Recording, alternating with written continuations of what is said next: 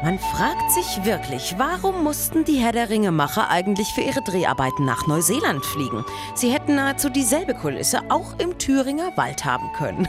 Direkt neben dem Rennsteig in der Nähe von Eisfeld können Sie im Feriendorf Auenland quasi Urlaub wie ein Hobbit machen. Es gibt Erdhäuser wie bei Bilbo Beutlin, wo besonders Kinder große Abenteuer erleben können. Eine Sommerrodelbahn, ein großer Spielplatz oder auch verschiedene Wanderwege sind gleich nebenan. Äh, Vielleicht lassen Sie aber sicherheitshalber die Ringe am besten zu Hause. Mein Schatz. Das einzige Auenland Deutschlands am Rennsteig. Unser Neuseeland in Thüringen.